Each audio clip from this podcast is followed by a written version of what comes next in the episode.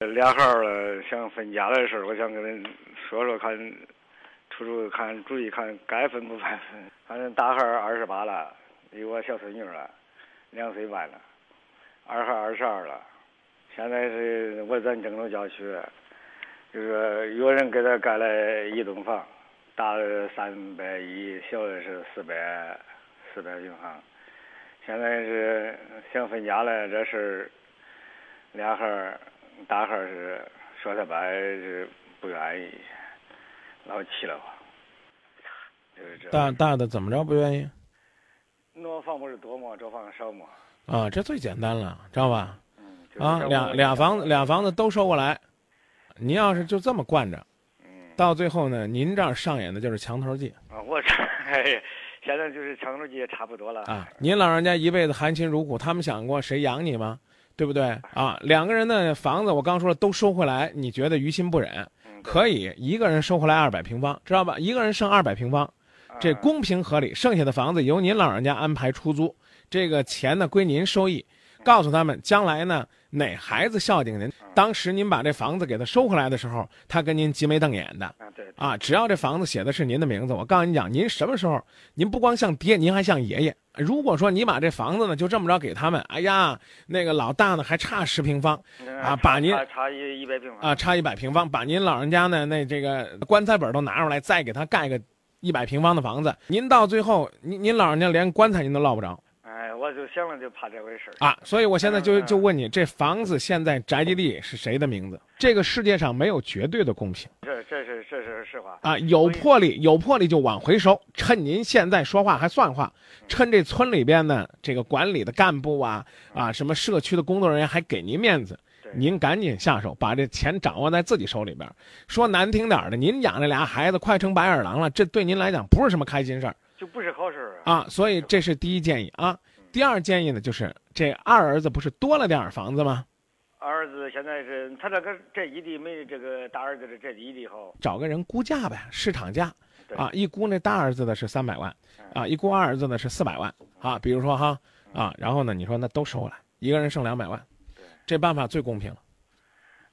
啊，你告诉他们，你们别争，你爹我闭上眼儿，这就是你们的，但是谁要不孝敬我，让我。老人家故去的时候都闭不上眼，那那就别提了。您有老伴儿吗？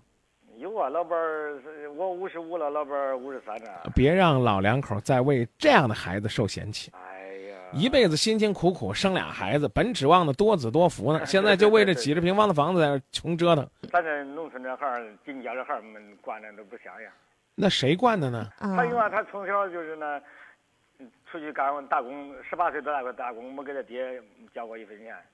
出去就是挣自己。那凭什么？凭什么您老两口养他这么多年，还得给他盖房？那咱这郊区就这样。就就啥样？我我我跟你讲，叔，这郊区里边呢，给孩子盖房，然后呢，这个老两口呢，倾自己的这个家产为孩子打拼。这我觉得这不是郊区的事儿，全国都是这样。哎，都一样。啊，中国的父母都是这样，但不是全国的孩子都不孝敬。哎，对对。这话我不该问您，您孝敬您爹吗？俺爹那还是该兑现兑现，该。俺出来连个砖头子都没有，啊，那看来呢，看来还是您教育的问题。看来呢，您爹这老爷子教育您教育的不错，所以所以什么时候教育？现在就是教育的时候。就是我说眼看不中了。啊啊，那就说到这儿吧，叔啊，你你趁着您现在说话还算数，啊，把他们手里边的东西该铲平的给他铲平了，不是补平了，嗯对，不是拿着这个自己的血汗呢去补平了。我跟他面积跟他拔平均，我给他卖了，对不对？剩下这房子，我跟您讲啊，您就掌握着，将来还是他们的，那就看他们吊着头、吊着劲儿，比着孝敬您吧。我跟你说，在您跟前端茶倒水表现的特别好。